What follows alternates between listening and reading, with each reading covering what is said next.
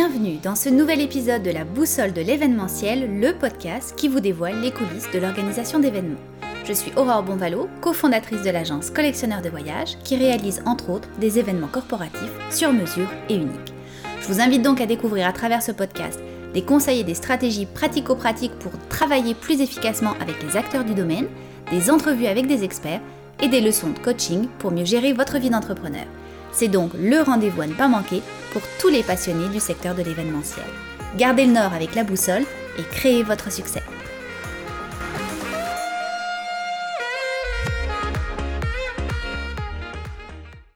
Bonjour à tous. Alors avant de plonger dans le vif du sujet de ce nouvel épisode, j'aimerais vous rappeler qu'il ne faut surtout pas manquer la prochaine conférence InfoPresse dont le sujet sera l'événementiel, s'adapter au présent et préparer l'avenir. Différents thèmes seront évoqués comme comment faire rayonner la scène culturelle autrement, 10 constats essentiels à faire maintenant pour s'adapter au mouvement virtuel, créer une expérience virtuelle engageante ou encore quels seront les nouveaux modèles d'affaires de l'avenir. Alors, j'ai une offre juste pour vous. J'offre 4 billets aux 4 premiers auditeurs qui m'écriront un courriel pour me les demander. Et pour ceux qui arriveront par la suite, je vous offre quand même un code promotionnel qui vous donnera un rabais de 15% sur l'achat de votre billet. Le code est Aurore 15, Aurore tout en majuscule, donc A-U-R-O-R-E 15.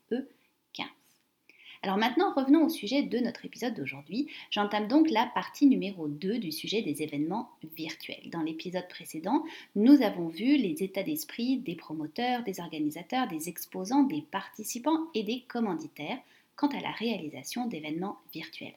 Dans cet épisode-ci, je vais vous donner en fait les astuces pour bien choisir votre plateforme virtuelle ainsi que tous les éléments à prendre en compte pour réaliser un événement virtuel hors pair. Alors, en premier lieu, vous devez vous demander quel est l'objectif de votre événement virtuel. Est-ce que vous voulez juste une plateforme où il y aura un ou plusieurs présentateurs ou conférenciers qui vont passer un message clé et leur auditoire qui regarde la vidéo et pose des questions en fin de séance? Ou est-ce que vous préférez avoir des salles de discussion distinctes avec des conférenciers dans chacune d'elles qui parlent en direct à une heure prédéterminée ou bien qu'on diffuse leurs vidéos préenregistrées. Est-ce que vous voulez juste une plateforme qui permet par exemple des rendez-vous pris au préalable par les participants? Est-ce que vous voulez juste une séance de chat et d'échange en direct? Est-ce que vous aimeriez que les participants puissent télécharger des documents ou faire des exercices avant ou pendant l'événement? Plusieurs questions à répondre. Et une fois que vous avez établi votre ou vos objectifs, il vous sera donc plus facile de déterminer la meilleure plateforme pour vos besoins. Alors maintenant, je vais vous donner 9 conseils pour choisir convenablement votre plateforme. Premier conseil, choisissez une plateforme ergonomique et sécurisée. Alors, ergonomique dans le sens où le rendu doit être agréable à regarder et à utiliser, une plateforme qui est intuitive, qui est facile d'utilisation. Regardez aussi si la plateforme est accessible depuis un ordinateur, une tablette, un téléphone intelligent, si elle est accessible depuis Android et iOS et sécuritaire dans le sens où les données des participants et des exposants vont être protégées. Second conseil, posez-vous la question si vous voulez que les participants accèdent à la plateforme directement depuis un moteur de recherche comme Google ou si vous préférez qu'ils téléchargent une application à part. Vous avez également certaines plateformes qui peuvent être accessibles par un moteur de recherche et qui bénéficient d'une application séparé qui est en fait complémentaire, donc par exemple qui donne uniquement tous les contacts et les documents des intervenants. Troisième point important, le choix de la langue. Est-ce que vous avez uniquement besoin d'une plateforme unilingue ou au contraire multilingue? Parce que toutes les plateformes ne proposent pas plusieurs langues et surtout ne proposent pas le français. Quatrième conseil, la connexion Wi-Fi est bien sûr primordiale dans un événement virtuel, donc prenez un fournisseur de plateforme qui est fiable, qui existe depuis plusieurs années sur le marché et qui vous assure donc une connexion Wi-Fi hors pair de son côté. Bien sûr, vous ne pouvez pas être tenu responsable de la connexion Wi-Fi des participants, mais en maîtrisant au moins la vôtre, c'est déjà une bonne partie de gagner. Cinquième astuce, n'ajoutez pas d'avatar en 3D. Physiquement, c'est très très beau, c'est très tendance, mais ça ralentit énormément la connexion et ça peut provoquer des bugs de connexion chez les participants. Sixième conseil, optez pour un fournisseur de plateforme qui vous assure un soutien technique durant l'événement. Hein, en tant qu'organisateur, on a souvent le dos large et on veut tout maîtriser, tout contrôler. Mais faites-moi confiance, il est bon de sous-traiter cette partie à de vrais experts et donc aux créateurs de la plateforme. Parce que vous ne voulez pas avoir des problèmes techniques à régler pendant votre événement. Déjà vous allez avoir à gérer les intervenants, peut-être les commanditaires, le promoteur si c'est pas vous. Donc il faut vraiment vous dégager cette responsabilité-là et ce stress-là. Septième conseil, regardez si vous pouvez personnaliser la plateforme selon vos propres besoins. Par exemple, est-ce que vous pouvez ajouter des bannières pour les vendre à de potentiels commanditaires? Est-ce que vous pouvez modifier le look euh, des kiosques virtuels, par exemple? Est-ce que vous pouvez ajouter un nombre de salles euh, illimitées qui peuvent répondre aux besoins des intervenants et des participants? Donc, beaucoup de questions à se poser là-dessus. Avant-dernier conseil, avez-vous besoin que la plateforme soit une plateforme marchande, donc qu'elle offre la possibilité aux visiteurs de faire des achats, des transactions en ligne. Ce qu'on a pu voir dans les événements virtuels qui ont été organisés récemment, c'est qu'en général, les plateformes n'offrent pas la possibilité d'acheter quelque chose en ligne, pas forcément parce qu'elles n'ont pas la capacité de le faire, mais parce que le promoteur ou les exposants n'ont pas voulu que les gens puissent acheter directement en ligne. Ils ont souvent préféré obtenir les informations des participants, des visiteurs et les contacter un à un par la suite. Mais c'est une bonne question à se poser parce que si la plateforme n'est pas marchande et que vous en avez besoin, il va falloir absolument changer de plateforme. Et enfin, dernier conseil, voulez-vous que les participants aient accès à la plateforme quelques jours après la fin de l'événement? Là encore, toutes les plateformes ne le proposent pas. Et quand elles vont le proposer, c'est avec un coût additionnel évidemment. Par contre, si votre événement a lieu par exemple durant la semaine et que vous voulez que les gens puissent y avoir accès durant le week-end, ça peut être intéressant de faire durer un petit peu plus la plateforme. Voilà, donc vous l'avez vu, il y a quand même pas mal de choses à réfléchir en amont de faire votre choix de plateforme. Et ce que je vous conseille, c'est vraiment de reprendre les 9 conseils que je vous ai donnés, de les marquer sur euh, un document. Et quand vous allez regarder vos différentes plateformes, d'à chaque fois de cocher ce dont vous avez besoin et ce que la plateforme vous offrir. Maintenant, j'aimerais vous livrer les 7 clés pour réussir votre événement virtuel. Alors, premièrement, je vous conseille absolument de créer un programme de l'événement complet et accessible quelques jours avant votre événement aux participants. Donc, vous pouvez soit décider de l'envoyer par courriel ou de l'afficher sur euh, la plateforme de votre événement virtuel quelques jours auparavant avec les, dates, les jours, les heures précises des interventions. Est-ce que ça va être des conférences, des ateliers, euh, des vidéos? Comme ça, les gens vont pouvoir prévoir dans leur agenda des plages horaires pour assister à vos différentes conférences ou formations en ligne. Ensuite, utilisez toujours un formulaire pour l'inscription des visiteurs. Vous allez ainsi bâtir une base de données qui va être très intéressante. Vous allez savoir en amont effectivement combien de personnes pensent réellement assister à votre événement.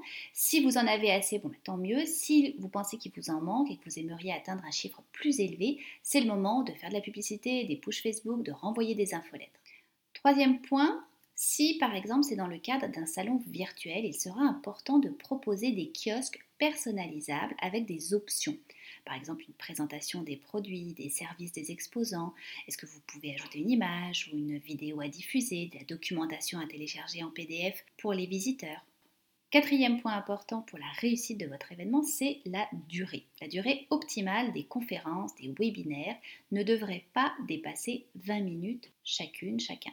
Hein, surtout s'il y a peu d'interaction entre l'animateur et les participants. En général, les participants vont pouvoir écouter un 15-20 minutes de conférence, mais après, ça va être beaucoup. Donc, vous pouvez par exemple prévoir une période de questions de 10 minutes. Donc, en tout et partout, ça durera environ 30 minutes pour chaque euh, conférencier, et c'est vraiment assez. Cinquième point important, n'oubliez pas de prévoir des pauses pour les visiteurs entre les différentes conférences ou les activités prévues. En effet, si par exemple les participants veulent regarder leur email rapidement, veulent aller euh, prendre un verre d'eau, veulent aller aux toilettes, c'est important de ne pas coller toutes les conférences les unes à la suite des autres.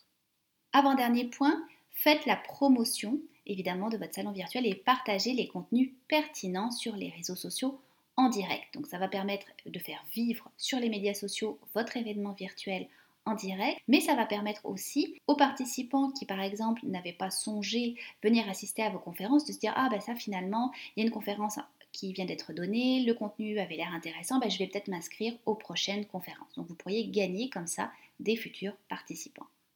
Et dernière clé pour réussir votre événement virtuel, N'oubliez pas que l'interaction avec les participants est l'une des grandes clés du succès d'un événement virtuel. En effet, il faut que les participants ressentent qu'il y a vraiment des humains derrière cette plateforme virtuelle, que surtout dans le cas par exemple si toutes les conférences ont été préenregistrées d'avance, euh, ce serait vraiment important d'avoir un animateur qui soit là et qui prenne les questions des, participants et qu'ils les posent aux conférenciers qui seraient là pour le moment euh, en direct.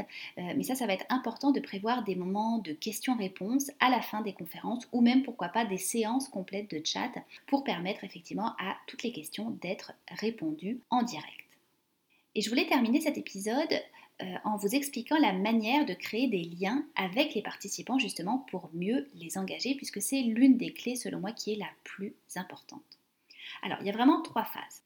La première phase va être en amont de votre événement. Pensez à un plan de communication stratégique, donc envoyer des communiqués de presse à la presse spécialisée, évoluant dans le domaine d'activité de votre salon évidemment. Solliciter des entrevues par exemple avec les médias ou avec les exposants, les conférenciers. Utiliser les médias sociaux, hein, évidemment on ne le répétera jamais assez. Envoyer des infolettres à votre public cible. Faites-leur sentir qu'ils ne doivent pas manquer votre événement. Pour redonner une touche physique à votre événement virtuel, je conseille toujours à mes clients d'envoyer à tous les participants ou à un groupe de participants choisis, évidemment tout va dépendre du nombre de participants et du budget dont vous disposez, et de leur envoyer un petit cadeau au préalable sur le thème de votre événement. Mais un cadeau utile qui pourrait être utilisé par exemple durant l'événement. Si vous faites un événement sur le thème des cosmétiques, par exemple, vous pourriez envoyer un échantillon d'une des crèmes au préalable pour la faire tester auprès des visiteurs. Si vous faites un événement comme par exemple un festival ou un party de Noël, envoyez quelques recettes de cocktails au préalable. Comme ça, les participants pourront se procurer les ingrédients et fabriquer le cocktail en direct lors de votre événement. Enfin, préparez convenablement les exposants et les conférenciers à ce mode d'événement. Même si c'est une véritable tendance depuis les derniers mois, il se pourrait que certains conférenciers ou certains exposants ne soient pas forcément à l'aise avec une plateforme virtuelle. Et plus les intervenants seront à l'aise dans leurs conférences ou dans leurs échanges de clavardage, plus les visiteurs, donc les participants, profiteront d'une expérience agréable et seront engagés et auront envie de revenir à vos prochains événements. Maintenant, si on regarde pendant l'événement, qu'est-ce que vous pouvez faire pour engager de manière plus optimale les participants Eh bien, pensez à varier les contenus. Ajouter des vidéos de présentation préenregistrées, des PowerPoint, des webinaires, des conférences en direct, des témoignages, des démonstrations ou des ateliers en direct. Incorporer des moments de réseautage. Ce que les gens aiment beaucoup aussi, ce sont les jeux en direct, hein, les fameux euh, jeux ou les fameux concours avec des prix intéressants à gagner.